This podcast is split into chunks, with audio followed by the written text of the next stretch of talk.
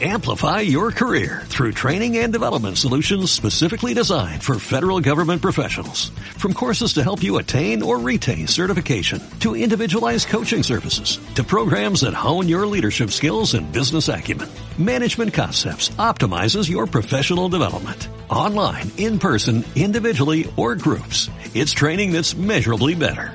Learn more at managementconcepts.com. That's managementconcepts.com. Bienvenido a Radio Libertad Constituyente. Un programa de análisis político para la acción, creado y dirigido por Antonio García Trevijano. Un espacio cultural e informativo donde el ejercicio de la lealtad, la verdad y la libertad superan lo políticamente correcto para promover la democracia formal.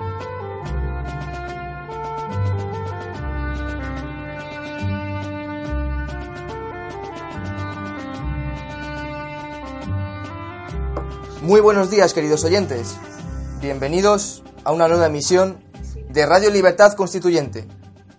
Hoy es 2 de mayo de 2016.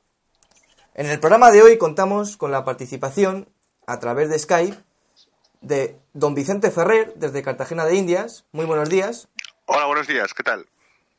Así como con la participación de don Pedro Gallego, desde Canarias. Muy buenos días. Muy buenos días a todos. Contamos en el estudio también con la presencia de Pablo Mendiguren, que nos echa una mano. Muy buenos días. Buenos días. Y por supuesto con don Antonio García Trevijano. Muy buenos días, don Antonio. Eh, buenos días. Hoy es verdad, día de primavera maravilloso. En cambio, yo lo confieso, estoy en un día que me pasa, me suele pasar cada, no sé, cada cinco años o, o quizás más un día en que, en que de repente pienso que qué hago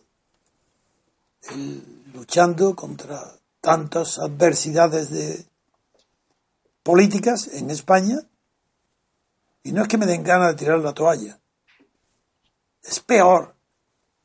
Es que de repente veo que las fuerzas de España son tan descalabradas la derecha y la izquierda las universidades, los profesores, los escritores.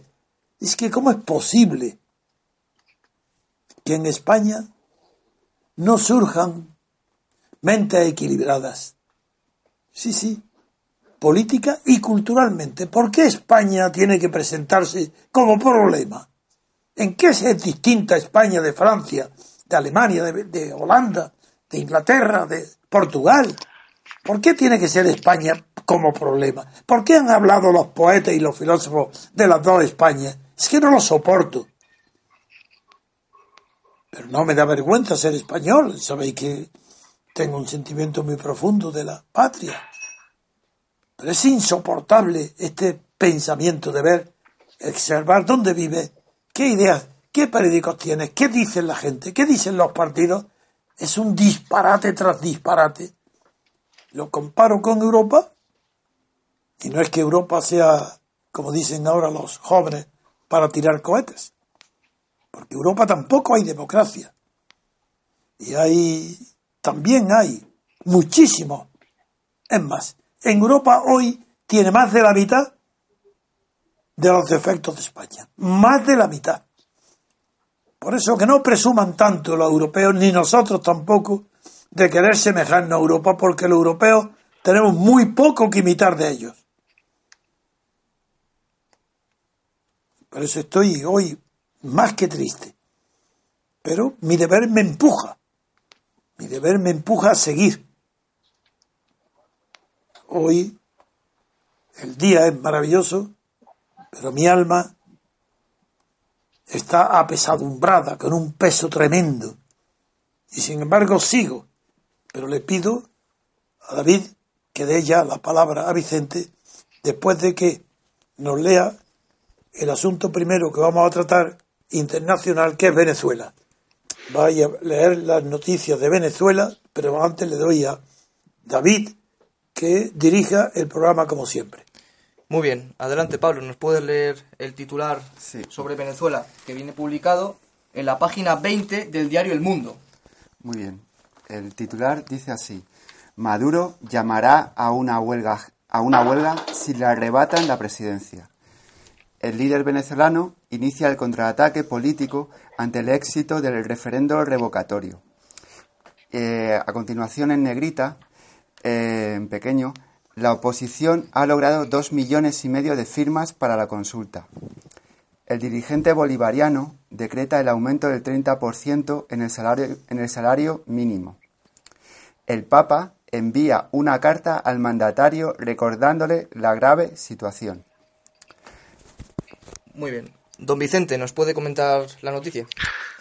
Bien, pues eh, sobre esto, mm, primero de todo, algo que normalmente no se tiene en cuenta o, en la prensa, en el periodismo español no suele tener en cuenta. Eh, estos ata- este ataque a la lucha social, eh, Venezuela es el único país de toda de, to- de todo el continente, incluido Estados Unidos, en la, en la que tuvo una guerra de, interclases, una guerra social, pero total. Eh, mientras que las guerras de emancipación, eh, llamadas guerras de emancipación de independencia de los países latinoamericanos e iberoamericanos en general, eh, pues bueno, fueron guerras generalmente de, de- pocos muertos, de, de batallas de, pocas, de pocos contingentes, 500, 1000 soldados cada una, generalmente salvo algún caso excepcional como fue el sitio de Cartagena, que fue especialmente sangriento, con un tercio de la población muerta, pues normalmente es rarísimo, no hay grande, no, hay, no hubo gran mortandad demográfica. Eh, pues Venezuela fue, la zona de Venezuela, una excepción, eh, incluso mucho más que la Revolución Americana. En Venezuela ocurrió, y esto es el precedente que siempre está planeando sobre ellos, eh, una auténtica guerra social en la que las clases populares se rebelaron contra los criollos, eh, en una guerra total, tomando la bandera, por cierto, de protección de la, de la corona, y llegó a haber casi genocidio, es decir, de 200.000 criollos, solo 15.000 sobrevivieron a la guerra de emancipación, por ejemplo. Y varios cientos de miles de, de las clases populares murieron, casi la mitad de la población en ese momento. Entonces, entonces, esa guerra total social, que es el, único caso eh, que, ha habido en Venezuela, en realidad siempre, siempre ha estado ahí detrás de eso. Entonces, que, que, que un poco explica en parte eh, esa, eh, esa casi suicidio colectivo al que va el señor Maduro de, de que si subiera el 30% del sueldo, que si atacar en la huelga general. En fin, es un poco para que tengamos en cuenta que hay un precedente histórico, algo que una circunstancia única que se da en Venezuela que no se ha dado en todo el continente americano. ¿Aquella guerra fue sostenida la parte la causa popular por la Iglesia? Pues, pues sí, por el clero bajo. Sí, Gran eso, parte sí. de- a eso me parte refiero, sí. sí. No a los curas de- hidalgos, No, no. a los contrarios a curas hidalgos Sí, no, el, el de clero México, bajo hablo en comparación con México. con México, efectivamente. Pero mientras que el cura Hidalgo eh, en parte fue una excepción, en Venezuela sí que eh, las clases, es, por ejemplo, el famoso Bobes, Sí, eh, el caudillo que, que era de origen español, Sí. asturiano, y que precisamente por ser rechazado por la alta sociedad, por los criollos. Por los criollos, eh, acabó siendo el gran caudillo, el taita, que llaman allí, Sí, señor. de- y, y- y llevaba al exterminio, no había piedad, o sea, tomaban una ciudad y hombres, mujeres, niños... eh, No, se le llamó guerra de exterminio. esa- efectivamente, es un caso único. De- y de hecho las clases populares tomaban la bandera española, Sí, porque pensaban que era lo, eh, el rey, la ley de real era lo único que les protegía. De la, Exacto. de- de- Claro, igual, igual- igual que en México cuando entraron en el palacio. Sí, eh, la diferencia es que eh, eh, Venezuela fue la parte de, la, de, de todo el virreinato de Nueva Granada, digamos que eh, en menos, menos alcance tuvo las administraciones eh, y las instituciones de la corona, ¿no? de la península, de, España. de España y de la misma del mismo virreinato. Y del digamos que zona- virreinato copiaba lo mismo. Sí, de- digamos que la zona equivalente en Estados Unidos a, la- a la, a- a la zona de la conquista del oeste, de la- del medio oeste. Sí. Entonces eh, es una zona que la, que, que la ley era fuera del más fuerte eh, y los criollos ejercieron un poder a lo mejor excepcionalmente fuerte o brutal sobre, sobre las clases populares y, y- y, pues tal, tal vez por eso se originó eso, esa circunstancia absolutamente única que se dio allí, de una guerra de, de exterminio, de una guerra total, que no se ha dado en otros sitios. Luego, si queréis que, hablando de aquí, eh, no, porque normalmente se comenta muy mal lo que es la, la- la revocatoria, Claro. lo que se ha conseguido, primero, en realidad, eh, según las resoluciones de 2007... ¿Por qué le llama en femenino la revocatoria y no el referéndum revocatorio? ¿Por qué dicen la revocatoria? Sí, porque normalmente eh, eh, llaman revocatoria popular o Ah. revocatoria al mandato o a la presidencia, revocatoria a la presidencia. Entonces, eh, por eso le dicen así. Eh, no, en realidad tendrían que haber empezado directamente al 20% de las firmas. ¿eh? Eso en realidad era lo establecido.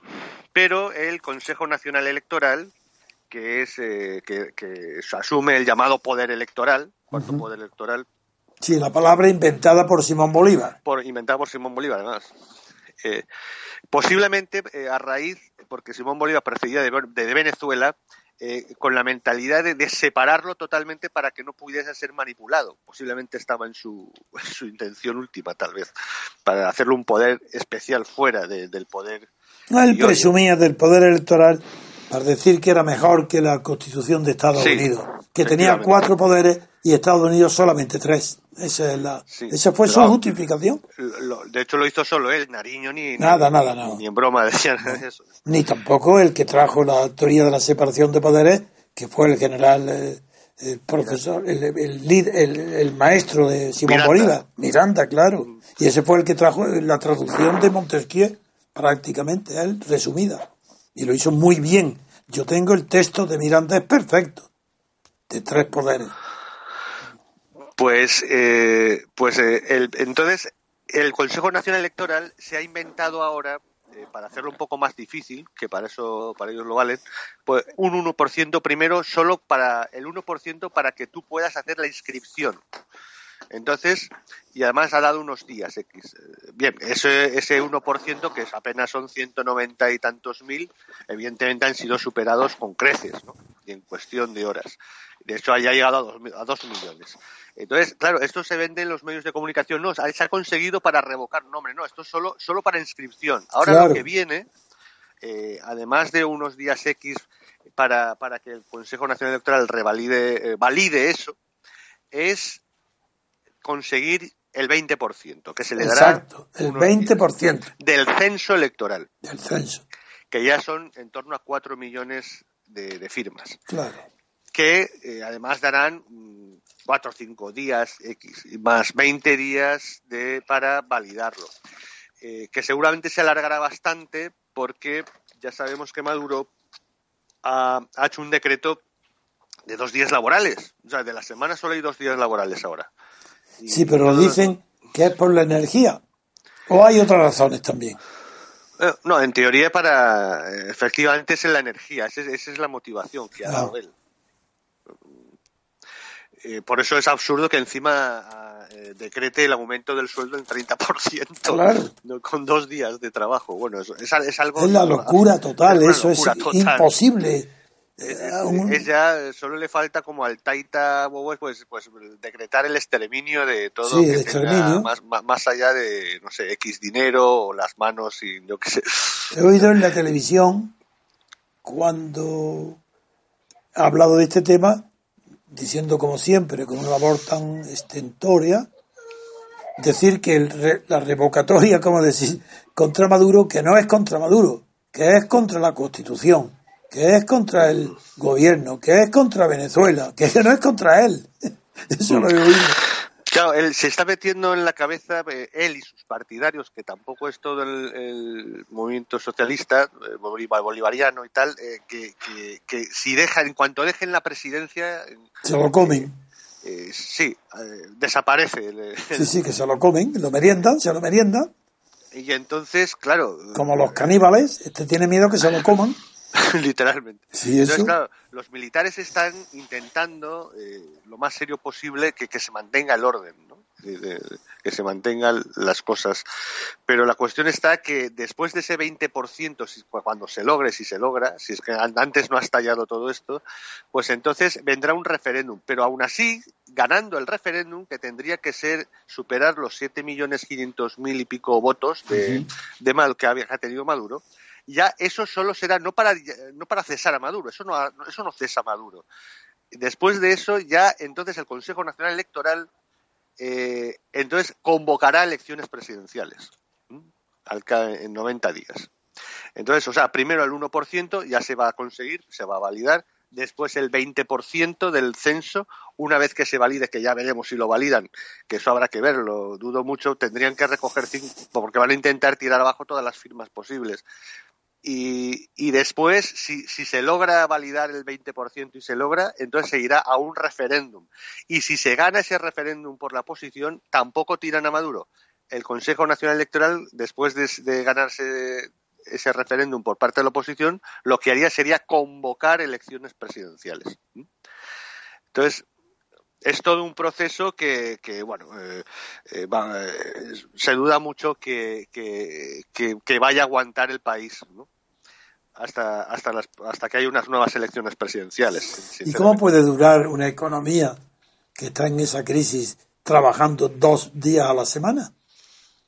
No, y con una inflación que acabó el 2015 de 187% y, y ya hubo una bajada del PIB solo 2015 que ya venía arrastrando otras del 6, casi del 6%. ¿Y la inflación a dónde va a llegar? Claro. Si acabó el año con 187% de inflación, pues Dios sabe a dónde estará, dónde estaremos ahora. en Va a estar como la Alemania de Sí, Hitler. empapelar con Exactamente. pesos las paredes. Sí. De hecho, se inventó el peso fuerte, ese, ese Sí, sí. Bolívar y tal. En, en la práctica, todo el mundo solo utiliza dólares y ya está. Va- va a intentar- intenta utilizar dólares, vaya. ¿Y cómo está la producción del petróleo? Ha aumentado un poquito el precio, pero tampoco tanto. No, pero ha aumentado el precio pues porque Estados Unidos, a propósito, ha bajado la producción. Eh, pero eso eso puede romperse en cuanto a, a Irán o a algún al país árabe se le ocurra le convenirle bajar el precio. Bueno, ha habido los acuerdos entre Putin y Arabia Saudita, que es la que ha mantenido eh, los precios un poquito mejores. Sí, Bien, pues si quieres añadir algo, si no, pasamos a otras noticias. De lo que tú No. me digas, Vicente. No, en el tema de lo que es el tema de Venezuela va a estar así. Sí. La situación de guerra civil es, va, va a alargarse. No sabemos si llegaremos. ¿Y de la Estados Unidos hay alguna novedad? De Estados Unidos solo se habla de Trump se ha atrevido a romper algunos tabúes de atacar a Hillary por el tema de género, ¿eh? por, por Ah, la- sí. el, el abuso de la ideología de género. Sí. Y, y aparte de ese, también se ha atrevido a hablar de que China es un, eh, está destruyendo la- el comercio de Estados Unidos y que hay que evitar que China, bueno, directamente. Pero es que ninguna- China entera, China entera es un dumping. Eh, Es que no, los tratados de libre comercio con China no sé cómo pueden y que está, funcionar. el que está denunciando eso, el que esos tratados tienen que romperse con China y Claro. inmediatamente que está destruyendo la, la economía americana. Bueno, Una- Vicente, Antonio, este es el espejo en el, que había que mirarse, que era Venezuela, según Pablo Iglesias. pues bueno, desarrolla ese tema en dos minutos.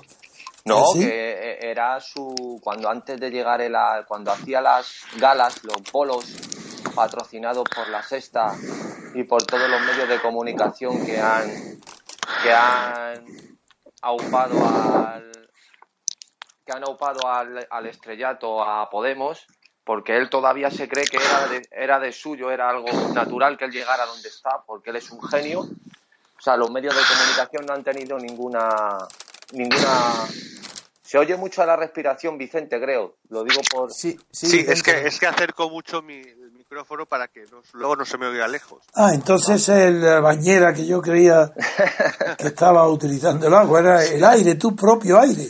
Sí, sí. Qué maravilla. Pues venga, No, pues, aléjate eso, un poco y nada más. eso era simplemente pues que ellos antes ya en sus recorridos televisivos ponían como ejemplo que el espejo a donde debería, debía mirar España Europa era Iberoamérica y haciendo un recorrido de sus bondades y cómo habían resistido al capitalismo y al neoliberalismo pero, pero, no hace cinco años, no, o diez, no, eso hace año y medio. No, por eso, por eso digo, si es que Podemos tiene menos de un año de vida política como partido, ya antes de eso lo hacían, pero justo antes de eh, presentarse como una formación política, efectivamente lo ponían como modelo a seguir, que yo no entiendo el modelo donde lo ven, pero bueno, eso, y la gente no se extraña ni pone el grito en el cielo, sino que lo ve como una, una manera de enfrentarse, de hacer batalla política y no y no, no ve la realidad de las cosas. Eso sí que me parece extraño. Y eso se lo preguntaría a don Antonio, ¿no? ¿Cuál, qué, pregunta sería?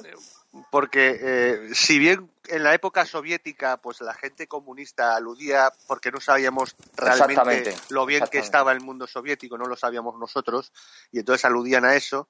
Pero es que en, este caso yo no entiendo cómo la, la población, la masa de población, que, que, que, en este momento todavía es demasiada, que, que ya Podemos, cuando oye esto, ¿cómo no? Porque es, es, obvio, lo que, pasa, lo que pasa en Venezuela no es como lo que pasaba en la Unión Soviética, se ve totalmente, es, es totalmente, se ven las noticias, en las imágenes. Claro, y, eso no, y eso no tiene coste electoral, no lo entiendo. No, es, es que hay un fenómeno en España, lo digo, algún día lo desarrollaré, pero mucho tiempo. Pero ahora una pincelada nada más para comprender lo que acabas de decir, es que en España está pasando ahora lo que pasó nada menos que en la República de Weimar donde se confundió el fracaso evidente del sistema de la República de Weimar, que fue el que introdujo el, sistema de representación proporcional, y se confundió con el fracaso de los políticos. Y de ahí el triunfo tan fácil de Hitler. Y esto es lo que está pasando en España.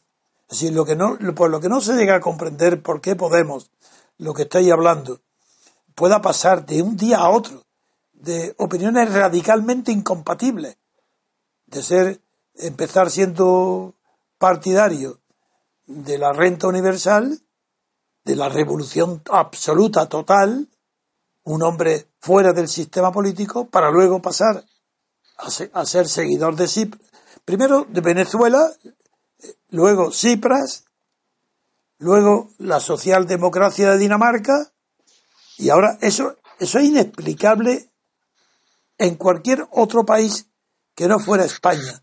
Y es la razón muy sencilla. Igual que la República de Weimar. En España se estima que lo que, que lo que hoy pasa es culpa de los políticos y no culpa del sistema. Y quien ha puesto de relieve este asunto de manera a una magnitud clarísima fue el 15 de mayo. ¿Cómo es posible que el 15 de mayo millones los que votan a Podemos digan no nos representan y apoyen ellos a los que no nos representan. Al mismo sistema electoral, porque creen que son los políticos los que no nos representan, que son las castas que por ser de ultraderecha, banqueros, no nos representan. No saben, y eso pasó en la República de Weimar. Eso preparó el triunfo de Hitler. No quiero decir que eso va a repetirse, eso no, son otras las condiciones pero empiezo ya saliendo al paso de todas las interpretaciones que no pueden comprender a nosotros, a nuestro movimiento, a mi persona. Sí, sí, hablo de mi persona porque yo llevo en el ostracismo pues desde la guerra, desde que tengo 16 años. Primero con Franco y luego con esta monarquía. A pesar de haber sido el protagonista número uno de la oposición a Franco y haber sido el número uno de la preparación de las bases a todos los partidos para preparar la transición. Pero amigo, cometí el pecado de no creer en las dos Españas, de no creer que España es un problema, de creer que España fuera un país normal como Europa. Ese pecado lo estoy pagando todavía. Por eso hoy estoy en una situación de verdad de decir, ¿esto qué es? Pero ¿cómo puedo aguantar tantísimo y sin embargo seguir creyendo que la libertad en España es posible? No, no, es que el problema de España es gravísimo. Y, y lo voy, luego, cuando terminemos estas bases, voy a desarrollar, voy a criticar las ideas que aparecen en el diario El País sobre este tema, porque hay un artículo muy bueno, pero lo voy a criticar porque está equivocado, siendo un artículo muy bueno, ¿para qué? Para la cultura europea, para la cultura dominante, para los valores de la socialdemocracia y de los liberales y de los conservadores europeos continentales. Pero erróneo completamente, del mismo modo que es erróneo completamente el apoyo a los sistemas políticos europeos porque no son democráticos. No hay separación de poderes y son estados de partidos partitocracias.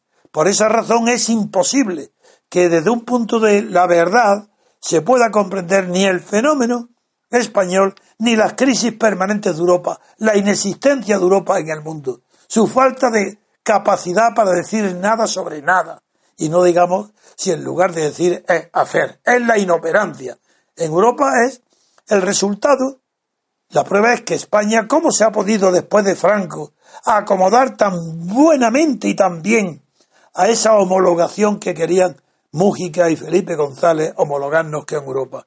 Pero si está Europa homologada con nosotros, si en Europa no es nada, pero el continente europeo no es nada, en cambio, en Gran Bretaña y el Reino Unido es algo. Y Estados Unidos no digamos, Estados Unidos es una democracia. Y Francia, de Gaulle la hizo ser algo.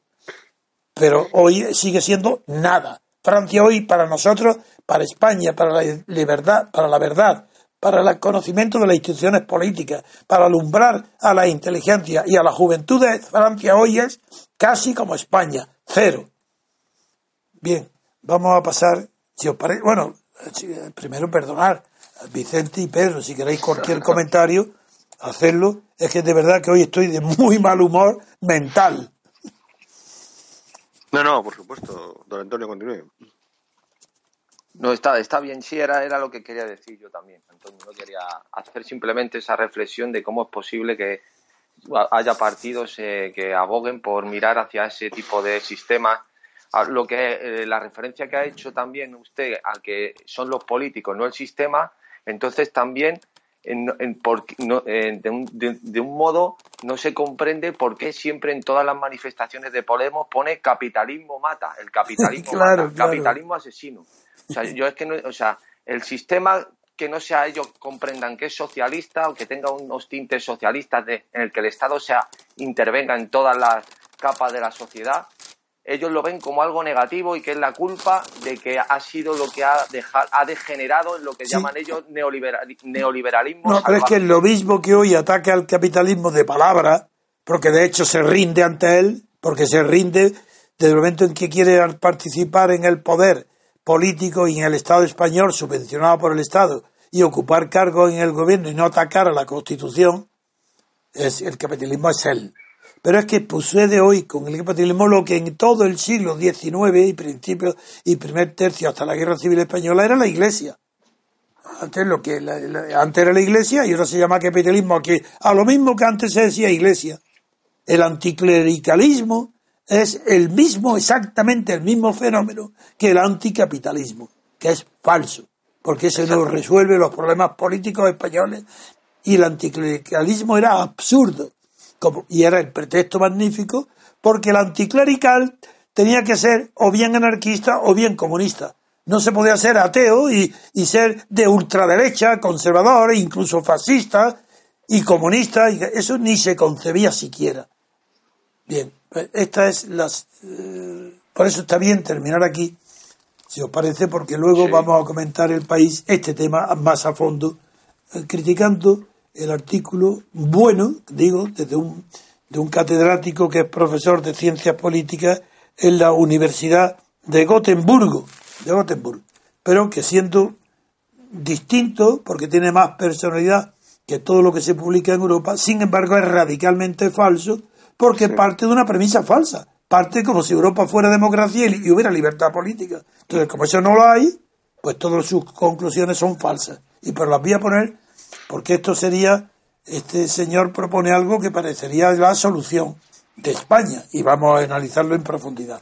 bueno, cuando digo analizar en profundidad estoy cediendo a una frase horrible. Se analizan las cosas o no se analizan. No hay análisis que no sean profundos ni hay análisis superficiales, habrá visiones superficiales y análisis que siempre son profundos, si no, no son análisis, porque analizar implica, significa dividir, y una vez dividir, unir, sintetizar lo que has dividido para comprender lo que hay ahí dentro, y luego lo unes porque has llegado a unas médulas que a simple vista, sin ese análisis, no se llegan a comprender.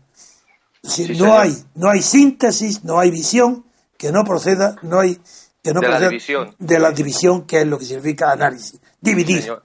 El, el sistema analítico, que eso lo creó Platón. Hombre, sí, Sí, señor, es eso, exacto. Dividir Sí, para luego unir en una... sí, sí. esa es la síntesis. Bueno, sí, de acuerdo. Pues vamos a pasar eh, a la música y vamos a luego a la segunda noticia. Enseguida volvemos, queridos oyentes. Estás escuchando Radio Libertad Constituyente. Recuerda que también puedes consultar e informarte a través de nuestro sitio web en www.diariorc.com. Encontrarás criterios, artículos sobre teoría política, documentos y todo tipo de información variada acerca del movimiento ciudadano hacia la República Constitucional.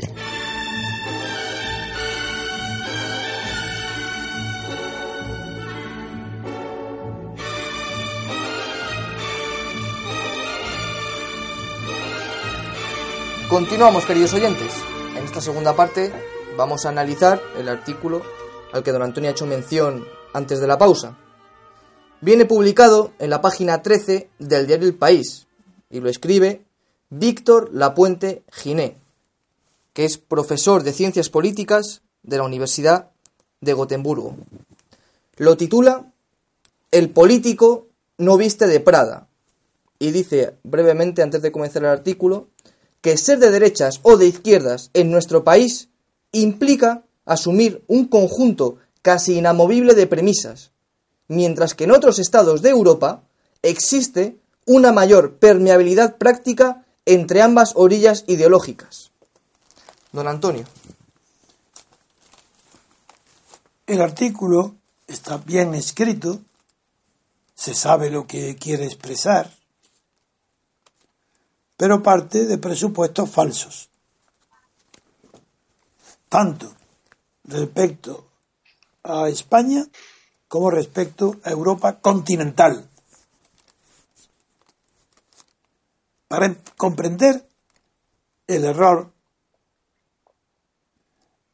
voy a empezar criticando la palabra que me la ha señalado también Vicente, que emplea continuamente como defecto del carácter político de los españoles o de sus partidos o de sus líderes o sus jefes, que es la palabra superdime, superdimensionado, la palabra superdimensión.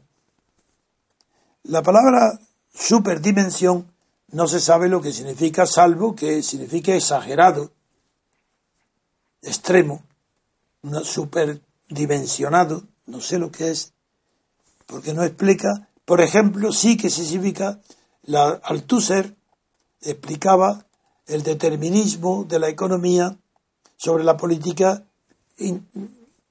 derivado de la doctrina marxista. Pero ya el propio Carlos Marx y sobre todo Engels aclararon muy bien que el determinismo económico de la cultura y en general y de la política en particular era en último término, que la explicación de los fenómenos culturales y políticos solo en último término se explican por razones económicas, determinismo económico. Althusser lo exageró y creó la palabra superdeterminismo, que son o superestructuras. La superestructuración. Superdimensión, pues como es una palabra que si no la la dimensión exagerada, si no dice exactamente lo que significa, es como un secreto para explicar su artículo, como no lo conocemos, pues ya parto de la base que el empleo de esa palabra hace que su artículo no pueda ser comprendido, radicalmente comprendido por la inteligencia. Pero vamos a ver el desarrollo y la crítica que nos, no yo, que nosotros, todos los asociados en su conducta hasta ahora, han demostrado que no participan de esta opinión. Al hablar de Venezuela hablé de España como problema, España sin problema, las dos España. Eso es un producto de los poetas que interpretaron las divisiones tradicionales entre las clases sociales y las ideas políticas inherentes a las clases sociales no como fenómenos científicos que cada clase social tiene su ideología, naturalmente. Que los más ricos tienden a ser de derecha y los más pobres tienden derecho a ser de izquierda, pero si no existiera la educación ni la conciencia de las clases educadas por otras clases, que en este caso concreto en España fue la Iglesia. Entonces se comprendería. Pero del momento en que eh, la eh, formación política y la conciencia política depende de la formación cultural o intelectual que tengas, ya no te riges por el modo de producir, como creía Carlos Marx, que el modo de producir, el modo de estar integrado en las cadenas económicas de producción determina tu conciencia o tu ideología. No, porque se interpone en esa ecuación, se interpone en medio, pues las grandes instituciones culturales en España, la Iglesia, antes que nada. Por eso en España la función de la Iglesia católica ha sido más trascendente que en otros países, pero no, por ejemplo, menos trascendente que en Polonia. Tampoco hay que creer que tenemos la exclusiva. Veamos, volvamos al artículo del señor Víctor Lapuente de este catedrático. Parte de una, para él, clara distinción entre la división por razones económicas que produce una izquierda contra una derecha por razones económicas y la división por razones culturales entre, de un lado, le llama libertarios contra tradicionalistas.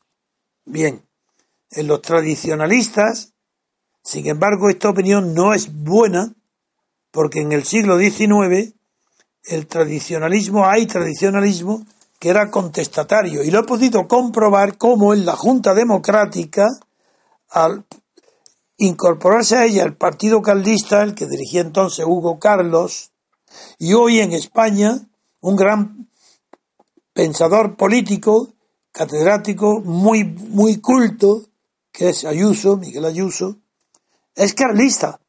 Y sin embargo, a ver quién cree que Miguel Ayuso, siendo políticamente tradicionalista, tiene que tener una cultura conservadora, cuando es un hombre completamente progresista y abierto a la verdad, a la cultura y a la investigación, como el más eh, de lo mayor de los progresistas o que presumen de progresistas. Luego, esta es una división artificial que no es que España no puede eh, asumirla. Pero claro, ahora ya de enseguida, poco, dice él, pocos países como España tienen una superdimensión, ya estamos. Pues no sé lo que significa. Yo no puedo criticar si España tiene una superdimensión, que, que es más grande de lo que debería ser. ¿Qué es esto? Pues dice, sus geografías políticas son más complejas y menos frentistas, las de Europa. En España no. En España sus geografías políticas son menos complejas y más frentistas. Bueno, a ver si que me lo expliquen, sí, de verdad, como un frente popular, porque hubo un frente popular, también lo hubo en Francia, y más importante que el español. Sí, el Frente Popular del socialista León Blum. Y no, sin embargo, no ha producido el fenómeno que ha producido en, España. Frentismo no, esto es otra idea exagerada, simplificadora y que no es privilegio de España. No por haber habido un frente común, un frente popular en España, es un, país que puede denominarse como frentista, en el sentido de enfrentamiento de dos bandos. Eso es frentista. Pues no es verdad. E incluso, incluso en Inglaterra, en el Reino Unido, al comienzo de los años, en 1830, la guerra cartista también fue frentista. Y eso no ha condicionado para nada el porvenir de Inglaterra. Dice que, en España, a diferencia de lo que pasa en el resto de Europa, no se producen los fenómenos que allí en Europa sí se dan entre partidos que son de derecha en lo económico, pero liberales y cosmopolitas en lo cultural. Bueno, vamos a ver, lo de cosmopolitas es una palabra anticuada que no significa nada hoy. Eso no nos añade a la comprensión nada del tema. Y se puede ser en Europa de derecha en lo económico, pero liberales, pero ¿qué significa liberales? Si en, si en Europa no hay más que socialdemocracia, ¿es que la socialdemocracia es liberal? De ninguna manera. Es que los partidos conservadores españoles, eh, europeos, no son de valores socialdemócratas, de ninguna manera lo son. Luego aquí estamos en que siendo, pareciendo ideas originales y llamando la atención, por eso lo he leído y pido que se lea, es para ver las mentiras que se dicen también sobre España y Europa dentro de las universidades europeas, porque este es un profesor de Gothenburg, de ciencias políticas. ¿Por qué los españoles somos más simplones? Esa es la pregunta que él se hace con esa palabra. Y dice que la razón no se encuentra en nuestra cultura o religión. Porque hay países católicos como Irlanda o Bélgica, pues vaya, sí que país ha citado Bélgica. Irlanda no es más, no es menos simplón en el sentido que emplea la palabra que España. Y lo cita como esos países que tienen una fauna política tan diversa como la de los países protestantes. Ah, aquí está un tema, este sí que es un tema singular. Porque una de las grandes diferencias de España respecto del resto de Europa, salvo países como Polonia, es el protestantismo. Hasta el punto el tema es delicado que uno de los grandes intérpretes de la Revolución Francesa defendió la tesis de que la Revolución Francesa fracasó eh, me refiero a Edgar Quinet, fracasó porque no se hizo protestante, hugonote, es decir, calvinista. Ah, este sí que es un tema.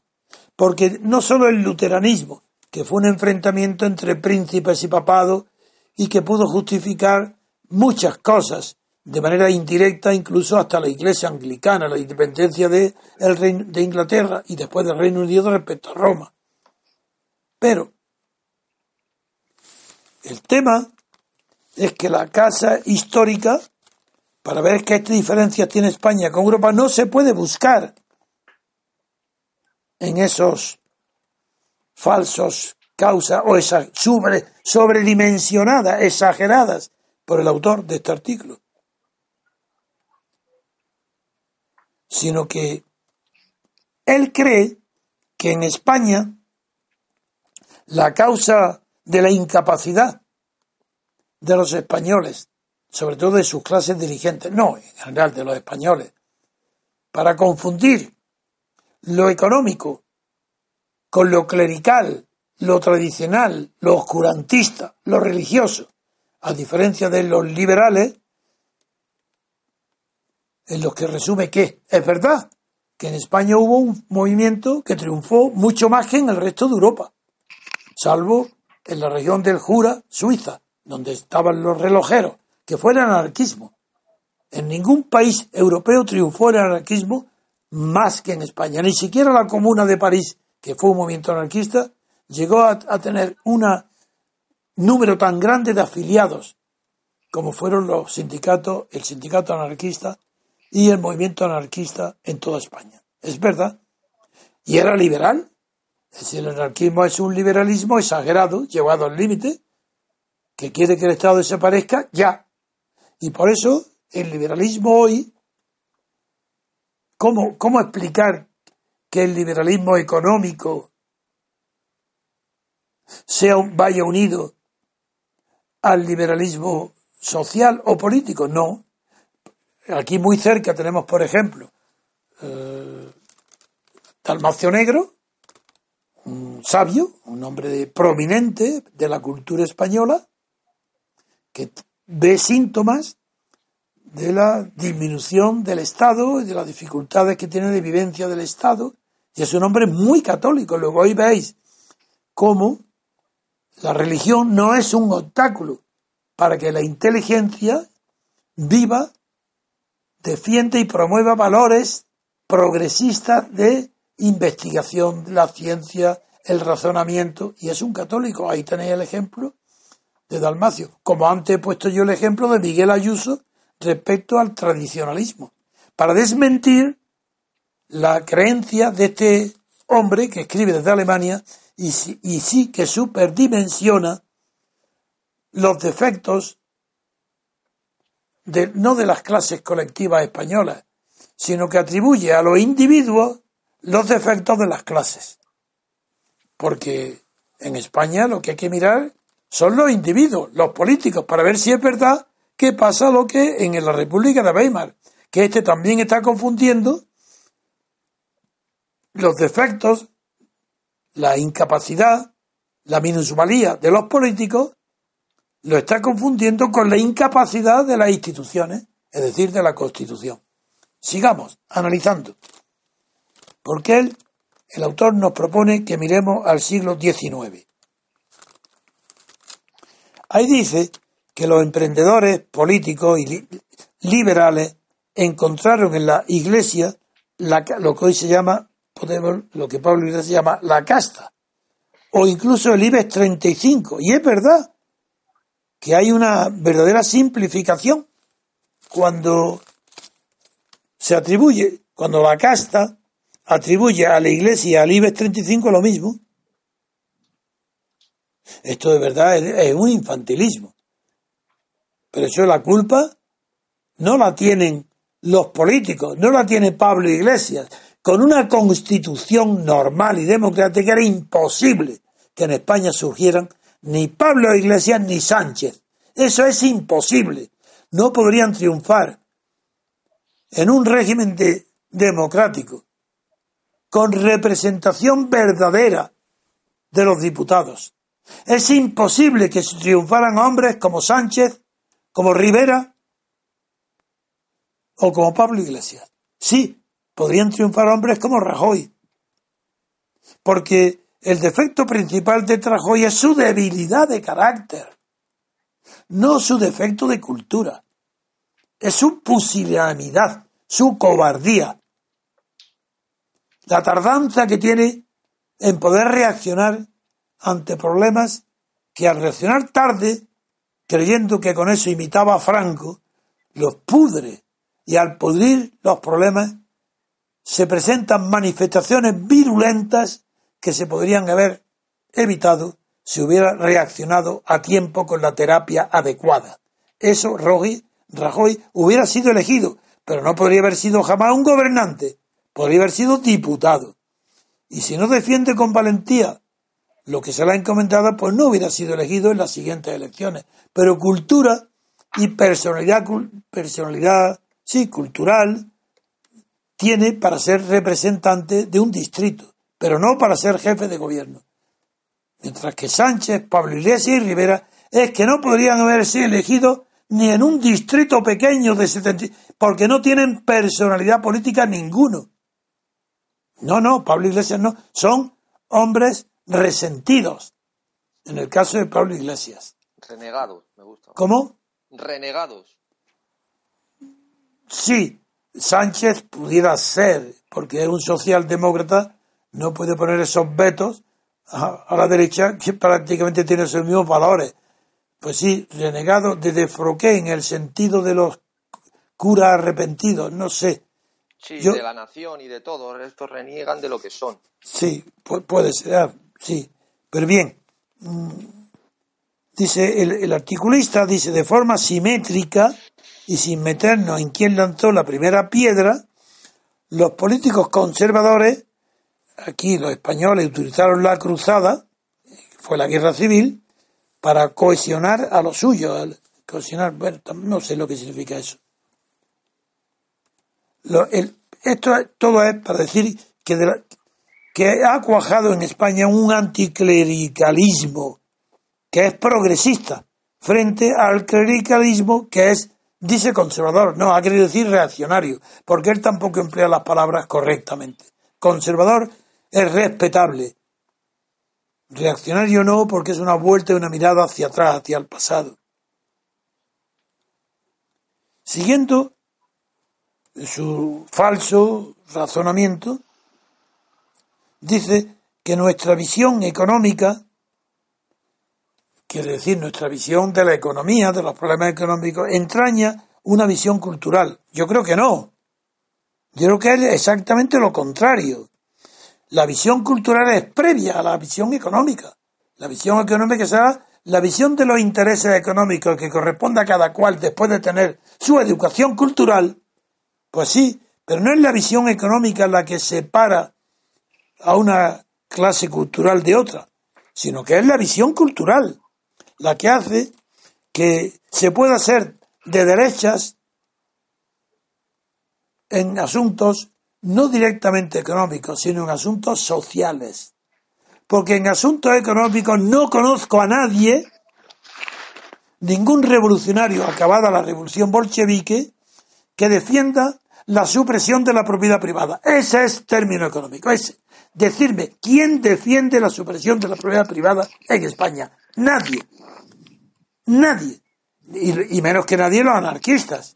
Un anarquista no tiene nada que ver con eso. El, anarquista es el reflejo en el mundo actual del antiguo artesano patrón. Ese sí, el que tenía propietario de los medios de producción. Ese sí, era el auténtico anarquista, que, le sobraba el gobierno porque él con sus aprendices y su familia se bastaba para tener la producción económica y la cultura suficiente para vivir en el seno familiar sin injerencia del Estado, ni de otras corporaciones. Pero eso es una cosa, y otra cosa son los sindicatos anarquistas. Porque de momento en que el sindicato anarquista empieza destruyendo fábricas porque es su enemigo, esa ya tradición del sindicalismo anarquista le comunica una violencia que es lo que hizo fracasar al anarquismo. Como una cultura de masas de las clases obreras, de las clases trabajadoras, que sin embargo en España donde arraiga, sobre todo es en Andalucía, que es el colmo, porque Andalucía no era una región industrial y el anarquismo nace con fuerza y produce ideas en las regiones industrializadas, como fue los casos de el anarquismo francés, no de los creadores del anarquismo, que fueron aristócratas, como Poquín o como Bakunin o Proudhon. Y en España, aunque hubo Santillano, Abad, hubo algunos anarquistas que, y Peirat que destacaron también como escritores, pero no fueron creadores. En España el anarquismo tuvo una gran fuerza sindical pero muy poca fuerza o ninguna cultural. Otra prueba de cómo lo económico no es una consecuencia, no es el que ocasiona la visión cultural, sino la inversa. Eh, claro, y ahora. Antonio, dime. Un, dato, eh, por la cuestión de que evidentemente está antes la cultura que la economía, eh, se hizo una, unas encuestas en universitarios y en Estados Unidos yo que el 75% de ellos quieren ser emprendedores o empresarios. Naturalmente. Mientras que en Europa el 75% quieren ser funcionarios. Claro, claro, esto te lo agradezco muchísimo. Es verdad que, no, te agradezco que lo traiga a colación, porque son hechos indiscutibles. Que este, pero voy a concluir, porque tampoco vamos a estar exagerando el valor de este artículo. Yo solo los cojo como pretexto para ver cómo nosotros tenemos unos métodos de visión de la política y de análisis muy superiores a los que utilizan los medios de comunicación, no solo en España, sino en toda la Europa continental. Porque hoy no tenemos, a nosotros no podemos tener que aprender nada de ningún europeo, de ningún intelectual, como si lo teníamos hace 50 años. Hoy no. Porque en España es un laboratorio de experiencia más exagerado que el de Italia, Francia, Grecia, porque es más reciente. Y los defectos españoles se han producido y la corrupción mucho antes de lo que tardó en producirse en países mediterráneos como Grecia o como Italia. Y aquí sí tenemos motivos para poder para justificar que sea en España donde ha nacido este movimiento. Que claro dirá, claro que yo lo he creado, claro que he sentado las bases, pero ¿por qué ha triunfado? Y para mí es triunfar tener 5.000, 6.000 asociados, estar en un ranking de donde hay un millón de podcasts, estar ya en el número 15, estar entre los primeros, eso es triunfar. No políticamente no, porque tampoco ambicionamos el poder. Pero ¿por qué en España vemos con más claridad que en Francia y que en Italia? ¿Por qué en Barcelona vienen a verme italianos y franceses para decir que están esperando que eso se lleve a Europa? Eso quiere decir nuestro movimiento. ¿Por qué? Porque en España ha sido más rápida la exageración y lo que él llama superdimensión, que significa exageración. En España son más claros los defectos de la partidocracia ¿Por qué ha sido tan brusca la traición del Partido Comunista? A lo que decía una semana antes, ha sido tan clara la ausencia de Partido Socialista como oposición a Franco. Durante 40 años no existía Partido Socialista, ni existía UGT. Es tan patente que a las semanas siguientes de haberse reconocido y legalizado, ya el PSOE y la UGT forman parte de la clase dirigente española, cuando no han luchado contra el fascismo. Es tan evidente esto que a diferencia de Europa, que tuvo que emprender una guerra para que los americanos y los rusos y los soviéticos la ganaran, para poder poco a poco renacer lo que antes, no poco a poco no, nacieron de golpe, que fue la democracia cristiana y la, y la Partido Socialista pero fue la, democracia cristiana de los Adenauer, de los de Gasperi, de los Schumann, las que resucitadas de las catacumbas por el ejército, puso de relieve enseguida que Europa no había respondido como debía ser, como lo exigía el honor y luego la verdad, no había respondido a la reacción que se esperara contra el hitlerismo, contra el fascismo, contra el franquismo, contra todos los eh, movimientos fascistas y totalitarios que causaron la ruina cultural de Europa.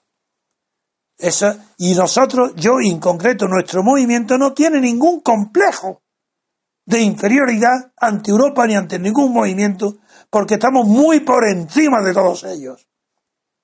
Porque nosotros sí que tenemos buena conciencia. Hemos luchado o al menos yo soy el símbolo, los que se adhesionan a mí siendo jóvenes, se adhesionan a un símbolo de la, del combate antifranquista. Hasta el final, hasta el último día. Y solamente con la defamación pude ser apartado temporalmente, porque ahora estoy con más fuerza que entonces y que nunca. Y el MC es imposible que dé marcha atrás, porque ha tocado el corazón directo de la libertad que está en las instituciones de la democracia, que están todas ellas en la Constitución. Y como en Europa no hay una sola Constitución, salvo la de De Gaulle, que no es totalmente democrática, pero está en la buena dirección, por la que no, porque hay restaurado la representación política que en Francia sí es verdadera, en todo el resto de Europa no, e incluso en el Reino Unido la representación está sujeta a la paradoja de Arrop, porque la, elección del representante por mayoría simple no resuelve el problema de representación de los que votan en contra del que ha sido elegido, cuyas papeletas van al sexto de los papeles.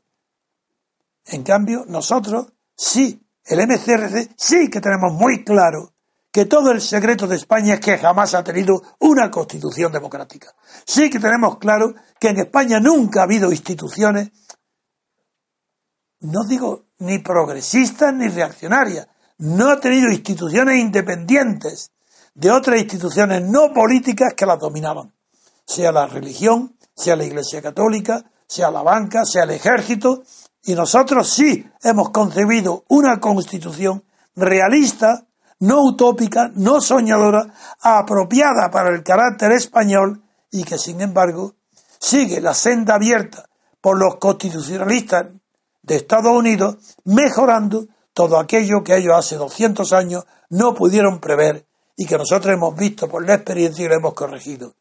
Por eso el artículo como todo podía, no voy a seguir leyéndolo todo, porque podría estar una o dos horas, está equivocado. Porque la culpa de la situación española no está en que hemos sobredimensionado los problemas y que el que es de, derecha económica tiene que ser de derecha en todo lo demás, cultural. Porque como no hay democracia, no sabe nadie lo que es la democracia en toda Europa, es imposible que nadie sepa lo que es la libertad política colectiva, ni los factores que entran para su determinación. Por tanto, todos los análisis de los intelectuales europeos son falsos. Están partiendo de presupuestos falsos.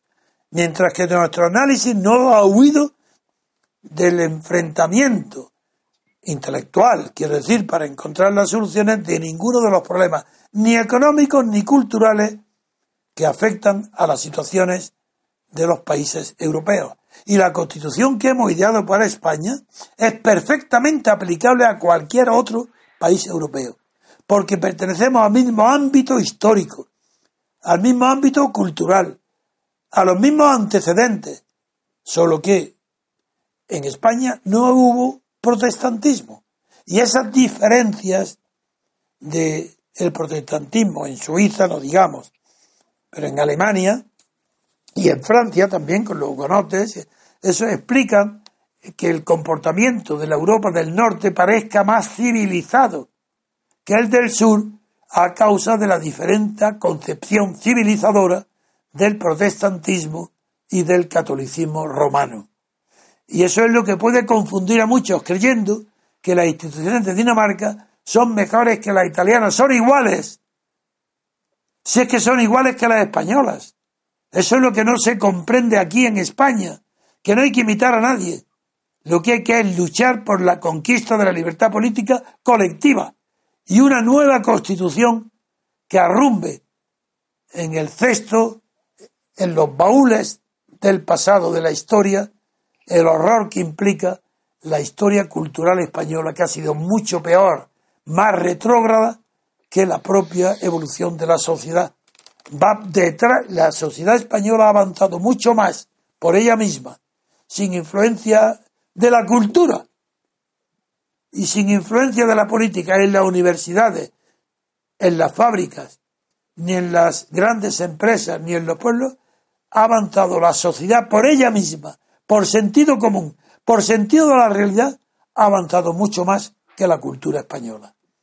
Hoy la Universidad Española no está entre las 200 primeras de España, las universidades. La sociedad civil española sí que lo está.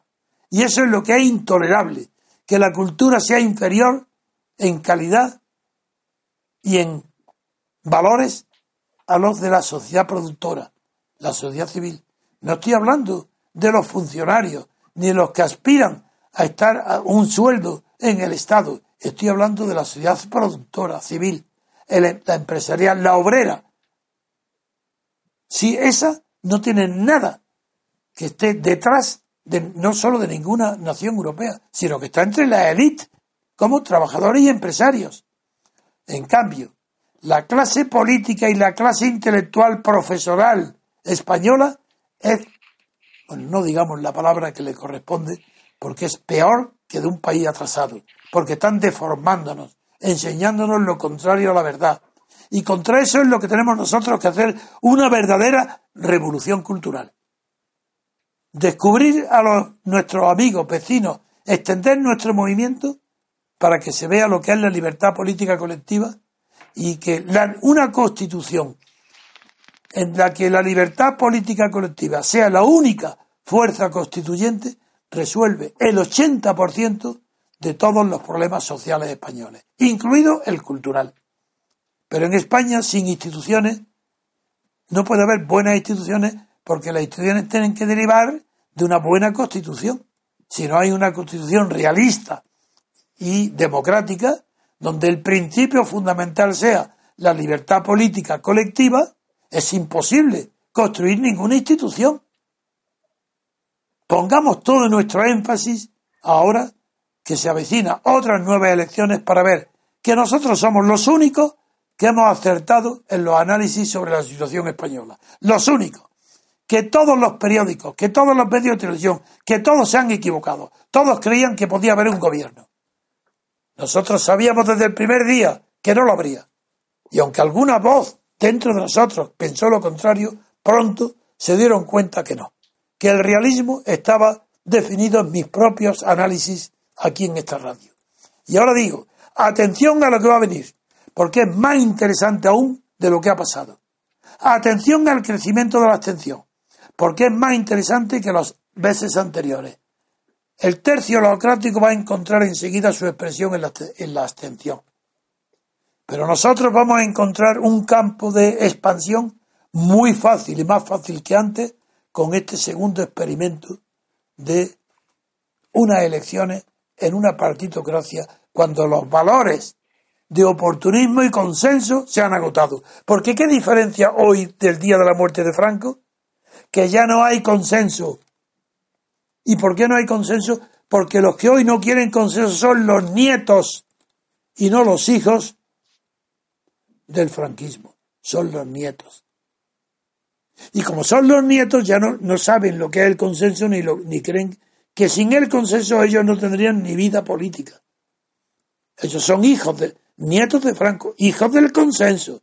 Pues cuando Pablo Iglesias y Rivera asoman la cabeza, se acaba el consenso y veréis las consecuencias. Veréis qué interesante época va a empezar. Ya veréis nuestros análisis cómo serán cada día, más luminosos.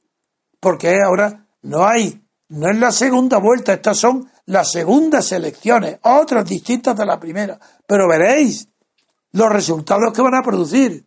Y van a decir, pero ¿esto qué es? ¿A dónde va España? Pues va donde tiene que ir, al desastre político, porque es el que ella ha querido, ha provocado por el oportunismo y la ambición de poder, no, de apariencias de poder, ambición de vivir mejor, con más dinero, de codearse con los ricos, de ser admitidos en sociedad, de que Pablo Iglesias se ponga también un smoking.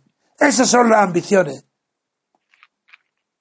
En fin dejamos, no sé el tiempo que llevamos, pero yo le pediría a Vicente y a Pedro algún comentario sobre esta exageración de la dimensión eh, económica y cultural que implica que un, una persona puede, parece imposible que una persona sea de derechas en, en opiniones que versen sobre la economía y que, y que sea imposible que sea de izquierda en una visión revolucionaria del mundo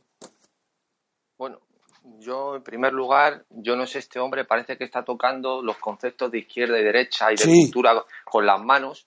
Me, gustaría conocerle para que me lo dijera, eh, me dijera qué es, qué son cada uno de ellos.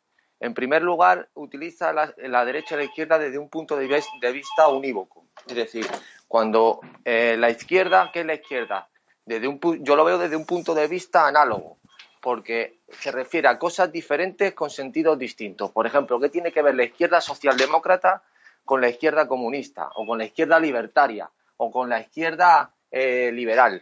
No tiene nada hoy, que ver. Hoy sí, hoy sí, porque Garzón es socialdemócrata exactamente igual que Pablo Iglesias. Hoy sí. Sí, pero antes no, pero hoy sí. Hoy no hay izquierda comunista. Dime dónde hay una en Europa. No hay ninguna. No, pero estoy diciendo las diferentes definiciones que ha habido de izquierda. Por ejemplo, ¿qué significa política de izquierdas? O sea, económica de izquierdas. Lord Keynes es de izquierdas, Hayek es de derechas. No, ellos se están refiriendo a la, yo creo, ¿eh? a, a las No, no, es que, claro, como no lo dicen, es que tiene primero que definir qué es una cosa y qué es otra. Cosa que no hace, sino no, que, son partidarios de las nacionalizaciones, de la banca, de eso es otra cosa, sí. Sí, pero bueno, es que hay izquierdas que no son partidarias de eso, o sea, corrientes. Sí, los liberales, pero los comunistas sí. Sí, pues luego ya son de izquierdas que no piensan lo mismo en economía. Luego puede ser de economía eh, de izquierda. Tienes razón, tienes razón. Este es un simplificador. Este no, es, que este no sabe de lo que está hablando. Luego habla de cultura de derecha, pero ser de, de cultura progresista, pero ser de, de, políticamente de lo contrario. O sea, hace ahí una simbiosis y unas mezclas que, no se entienden bien qué quiere decir. Yo creo que, como estás diciendo, más bien no estoy seguro de que sepa lo que está hablando, porque ni siquiera ha hecho referencia a, de, qué, de qué habla, de más estatalismo o de menos estatalismo. ni siquiera pronuncia la palabra.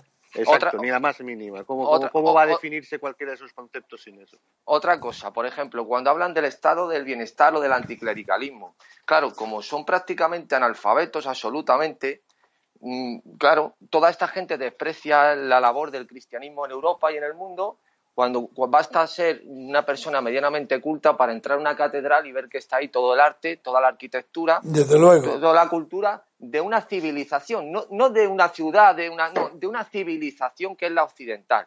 Por otro lado, cuando hablan y, se, eh, por ejemplo, ya no hablo en, en el terreno de las ciencias humanas, que es sabido, cualquiera que tenga un poquito de conocimiento de historia, máxime si es de humanidades, toda la labor de la Iglesia en la escolástica, en el derecho, en cualquier rama de las humanidades, en la filosofía, en todo, pero es que, por ejemplo, es que en ciencia, es que eran casi todos eh, clérigos, pues por ejemplo, así a, a- de, ro- de- a bote pronto, Nicolás Oresme, el famoso matemático Sí. del siglo XIV, Copérnico, que era un canónico po- polaco, eh, Riccioli, eh, por, por ejemplo, Mendel también, Lemaitre, o sea, es decir, hay una asociación al conservadurismo intelectual y falta de progreso hacia lo que se considera la Iglesia que no se corresponde con la realidad histórica, porque precisamente en, los terrenos fuera de la universidad es donde, donde avanza la ciencia moderna. Cuando se abandona, mira, aquí hay un error gravísimo. eh, por ejemplo, la gente asocia en gran medida el aristotelismo al avance de la ciencia. El aristotelismo fue, en su día, un gran avance en el sentido de la eh, dicotomía causa-efecto, un avance, pero hubo un problema, que Aristóteles tenía la premisa de la incomunicación de los géneros. Es decir, Sí. no se podía mezclar las matemáticas con la física, por ejemplo. O sea, no, te- no se podía eh, mezclar géneros diferentes. Cosa que eso se abandona con el neoplatonismo y nace gracias a, la- a los clérigos en gran, en gran medida. Eh, Eso, esa fue en fusión. Flore- eso fue en Florencia, en el concilio eh, de, que se trasladó a Florencia, eh, que estaba previsto para Ferrara y fue trasladado por la toma de Constantinopla. Ahí es donde se, se produce con el Galileo. fenómeno que estás diciendo tú. Sí, Ahí. Ga- Galileo, por ejemplo, recuperan todos el, el- el- el- donde se miran todos los neoplatónicos es en Arquímedes. Entonces recuperan todo ese saber neoplatónico y es el, el que el que el que hace resurge el nacimiento de la, de la ciencia moderna fuera de las universidades, cuidado, fuera de las universi- universidades. Entonces, toda esta gente que habla, esto lo considerarían todo el tema este de la iglesia, de la escolástica, eso lo consideran de derecha, el- lo- la escuela de libre enseñanza de izquierda, o sea, es que es una cosa tan, tan, tan, tan baja, tan repugnante, tan de bajo calado, que la verdad que es que este artículo... está- son. Pero es verdad, ¿no? Pedro, es verdad que lo que estás diciendo es lo que late en el fondo de este artículo, Sí.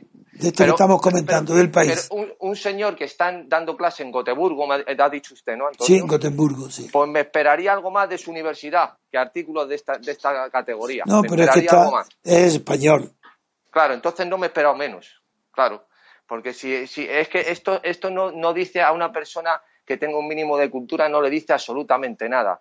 Son topicazos que lees en un, en un periódico de un bar que sí, que parece que está descubriendo y, y definiendo lo no, no que, analiza eh, por- nada. yo lo he elegido porque al ser un enfoque completamente diferente a todos los artículos de la so- que hacen los intelectuales de la socialdemocracia, me ha parecido formidable para ver cómo, porque ya la socialdemocracia, como la conocemos también y se define por su ausencia de valores morales sobre todo, eh, este huye de ese tema y lo enfoca de otra manera de la, entre la derecha y la izquierda sin conocer ni siquiera el origen de la pretensión de superar la división derecha e izquierda que fue en los años 30 como consecuencia del triunfo de Mussolini. Y quien Claro. no haya leído a Alain, al filósofo Alain, no sabe el origen de todos aquellos que dicen yo no soy de derecha ni de izquierda y que Alain dice, claro, el que dice eso es de derechas. No, además, Ni siquiera saben por qué. No, pero primero hay que definir qué es una cosa y otra. Pero aparte de todo eso, por ejemplo, hablan de políticas, y me están viniendo cosas a la cabeza ahora mismo, ¿no? Claro Hablan que de sí, sí que sí. política- políticas de izquierda, vamos a ver, vamos a ver. El nacimiento del estado del bienestar, no estoy hablando de sus inicios, que ya así a bote pronto, recuerdo que hay una ley a principios del siglo XVII en Inglaterra que se llama Ley de Pobres, Sí. por ejemplo. Pero luego hay un montón de No, leyes. pero aquella era, era de parroquia, era de, eh, venía de la iglesia esa. Sí, Sí, pero, Pon- pon pero, más a mi- eh, más a mi realmente favor. es, es Bismarck quien, quien- Sí, quien- exactamente. Bismarck sí. el, el, el. Ahí sí, Bismarck es el que inicia. Y después Inglaterra, sí. Efectivamente. Y luego, entonces, ¿qué ocurre? Pues es, Bismarck no era socialdemócrata, es Es muy eh, hombre. combatía la socialdemocracia. Entonces, Será a el este señor- canciller de hierro. Claro, entonces, yo le quiero preguntar a este señor, a ver, señor mío, ¿cómo marido yo que un señor que es de derecha, porque entonces el modelo que está definiendo es Bismarck, un señor que no se que no políticamente no se puede encajar en lo que él llama izquierda, que no sé Casi lo un, que es, casi un dictador bajo el, im- en el imperio. entonces imperialista, eh, claro. Entonces, este señor que eh, bajo su definición que no ha definido, que nosotros suponemos que Bismarck para él sería de ultraconservador, lleva unas políticas socialistas. Sí. Es, que, o sea, es decir, es que esta manera de hablar, es que, es que esto ya es intolerable, porque yo a esta gente, de verdad, ¿eh? es que estoy deseando encontrármela en, en- en algún foro público o algo, porque es que hablan con una... Se espera algo más. que Hombre, un tercio Pedro, de la sexta. Y es absurdo de hablar del liberalismo en las costumbres. ¿Cómo que el liberalismo en las costumbres? ¿Ha- ha- ¿Habrá algo más tradicionalista que un liberal británico?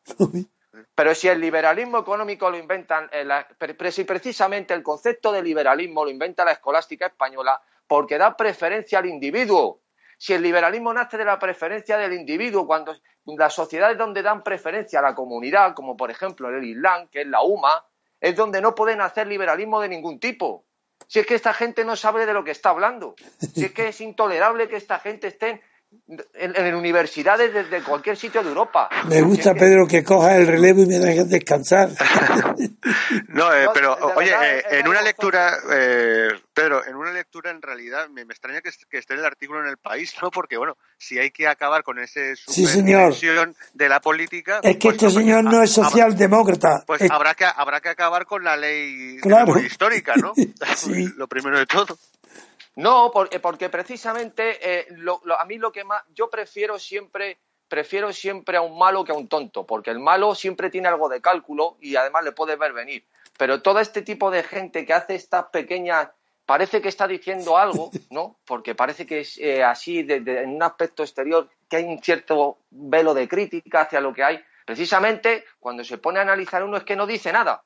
O sea, dice ahí, empieza a hablar de izquierda, derecha, de cultura, de progresismo, ahí no define absolutamente nada, no está diciendo qué es cada cosa, no está diciendo cuándo entra en conflicto objetivo una cosa con otra, sino que hay un popurrí de unos estereotipos que él considera que socialmente están aceptados en España, pero que no dice absolutamente nada. Mira, O sea, por ejemplo, un ejemplo. Cuando habla del del separatismo en España, dice, el magnetismo, qué palabra, de la superdimensión, es magnética la superdimensión, dice, también ha afectado a los partidos nacionalistas, PNV y CIU, Convergencia. Han tenido estos partidos éxito cuando han sido moderadamente de derechas y, y Pero ¿y eso- y eso espera, ¿Eso qué espera, es? espera, y moderadamente conservadores en valores. Eran de derecha y conservadores en valores. En un- cuando se sabe perfectamente que la crisis de eh, convergencia y unión es porque el separatismo ha abandonado todos los ideales de la derecha burguesa catalana. Es que no sabe de lo que está hablando. Todo lo que dice es lo contrario de la verdad. Que es puro estatalismo. Ah, Es puro, es claro, exactamente, ahí está. Lo no, pongo eh, como eh, un ejemplo más. Y no hay superdimensión, porque si la superdimensión ha nacido en el siglo XIX y son los, lo Claro, que arrastramos, claro. ¿cómo va a ser el nacionalismo actual tener eh, también Y- y- pero, pero, pero y otra cosa, por ejemplo, Antonio Vicente, ¿qué tiene que ver el nacionalismo del PNV con el nacionalismo de la CUP? O sea, es decir, si na- El- el nacional- antique- lo que se llaman anticapitalistas, Sí, pero por ejemplo, el PNV es clerical a tope. por Dios, Eh, su, su fundador era un racista enloquecido como Sabino Arana y en la CUP su paradigma de libertad pues debe ser Otegui, que le van a recibir allí cuando sale de la cárcel. O sea, es decir, ¿qué tendrá que ver un nacionalismo con otro de avanzar? Sí, es, que, es que es hablar es hablar gratuitamente. O sea, este señor, pues habrá que escribirle un email, una carta que se aclare, por favor, antes de hablar, de escribir un artículo que primero defina lo que, de lo que está hablando. es que nosotros, creciendo nuestro movimiento, cuando tenga el suficiente número de personas formadas culturalmente, tendremos que tener secciones para escribir a los periódicos continuamente destrozando a los que escriben en esos periódicos. Aunque no la carta al director que las publiquen o no, pero tener una división dedicada a eso. Si tuviéramos mil personas dedicadas a eso, yo te digo que ningún periódico lo resistiría, ni ninguna eh, división. De verdad, este bombardeo intelectual, eh, lo de intelectual lo, digo, eh, no, me dice, no me gusta decir con comillas porque me, ya me entran vomit, arcadas cuando digo esa, esa, frase, ¿no? Pero lo digo de, de, esta forma. Estos tipos de artículos que parece que de vez en cuando en, en un periódico de tirada nacional te sorprenden y es como un regalo, ¿no? Sí, porque es extraño, esto no se publicaba. Aquí en la socialdemocracia es otra cosa, esto es distinto y parece, parece original. Cuando pero, el país, ¿por qué le interesa publicar eso? Porque ah. quiere, para, para transmitir que hay que derribar los prejuicios o algo así. O, Debe ser. Se me ocurre otra cosa. Sí. Y, no, y, algunos se pensará y después. Estarán pensando ya en, las poselecciones de que vienen en los pactos postelectorales. No lo sé. Yo me ha extrañado muchísimo este artículo en el país, por eso me he fijado en él, porque esto no es socialdemocrático puro. Para mí, para mí que están preparando ya, intentan el caldo para, para postelectoral.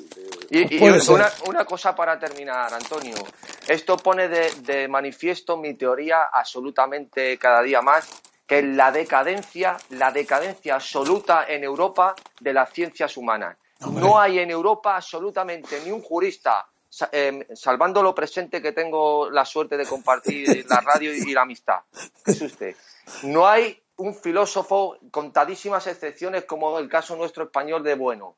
No hay un sociólogo, no hay un psicólogo, no hay un psiquiatra, no hay de, categoría eh, eh, en Europa una escuela que sea digna de, hacer frente a los tiempos que estamos viviendo hoy en día, de marcar una estela eh, una doctrina en donde mirarse. Pero eso es un problema muy antiguo de España. Sí, no ha habido escuelas, pero por ejemplo, ¿qué ocurre? Que eso, eso va desacompasado con el avance de la ciencia. Las ciencias están avanzando a un nivel muy rápido y no tienen un freno, un espejo, una doctrina donde mirarse que son las ciencias humanas. y para mí esto es un peligro muy grave. Sí. Para mí es un peligro gravísimo. Muy bien. Pues si quieres terminamos, Vicente, si quieres añadir algo y terminamos. No, con lo que hemos, más que suficiente, ¿no? Simplemente que, eso muestra la, esa enfermedad, una enfermedad del superficialismo, que es lo que, invade todos los, eh, en este momento, los saberes y los y, la universidad y la academia, ¿no? La superficialidad. Y yo creo que... Sí, unido a una pedantería, porque, porque va, unir, va indefectiblemente unido porque un pedante es una persona que exhibe erudiciones en, un ambiente de superficialidad. Claro, Unamuno, Unamuno lo definía un pedante como un imbécil contaminado de cultura. bueno, algo, pues. Y ahora sí, citando Unamuno, como he nombrado antes muchas veces el cristianismo, que es esto supuestamente es conservador, decía Unamuno que el cristianismo es filosofía griega y derecho romano. Ahí lo dejo. Pues entonces soy humanista. He dedicado, tanto tiempo al estudio de Grecia y del derecho romano. Por supuesto, por eso usted siempre hace alabanza de la cultura cristiana, por supuesto. Desde luego. Muy bien. Pues nada más. Gracias por vuestro apoyo a Vicente y a Pedro, porque estaba necesitado moralmente de él hoy. En fin, gracias, amigos. Abrazos a todos. Antonio. Muy bien, finalizamos, queridos oyentes. Muchas gracias por escucharnos. Les pedimos que compartan la emisión y le den a me gusta para ayudarnos a continuar escalando en el ranking. Les anunciamos ya desde hoy que el día 6 de mayo, a las 8 de la tarde, don Antonio impartirá una conferencia en el Paraninfo de la Universidad de Cantabria con el título Unidad de la Conciencia Nacional frente al separatismo estatal, la, Universidad de Cantabria, el Paraninfo, se encuentra ubicado en la calle Sevilla, número 6, 39001 de Santander.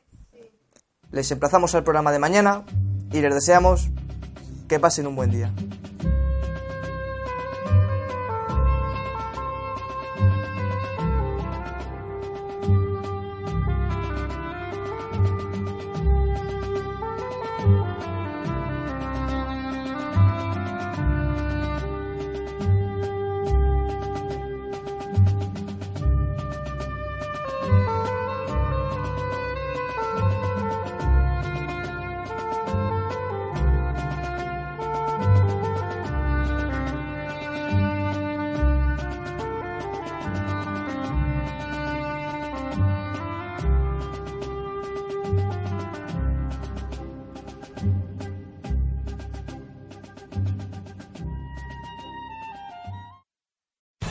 Amplify your career through training and development solutions specifically designed for federal government professionals. From courses to help you attain or retain certification, to individualized coaching services, to programs that hone your leadership skills and business acumen, Management Concepts optimizes your professional development. Online, in person, individually, or groups. It's training that's measurably better.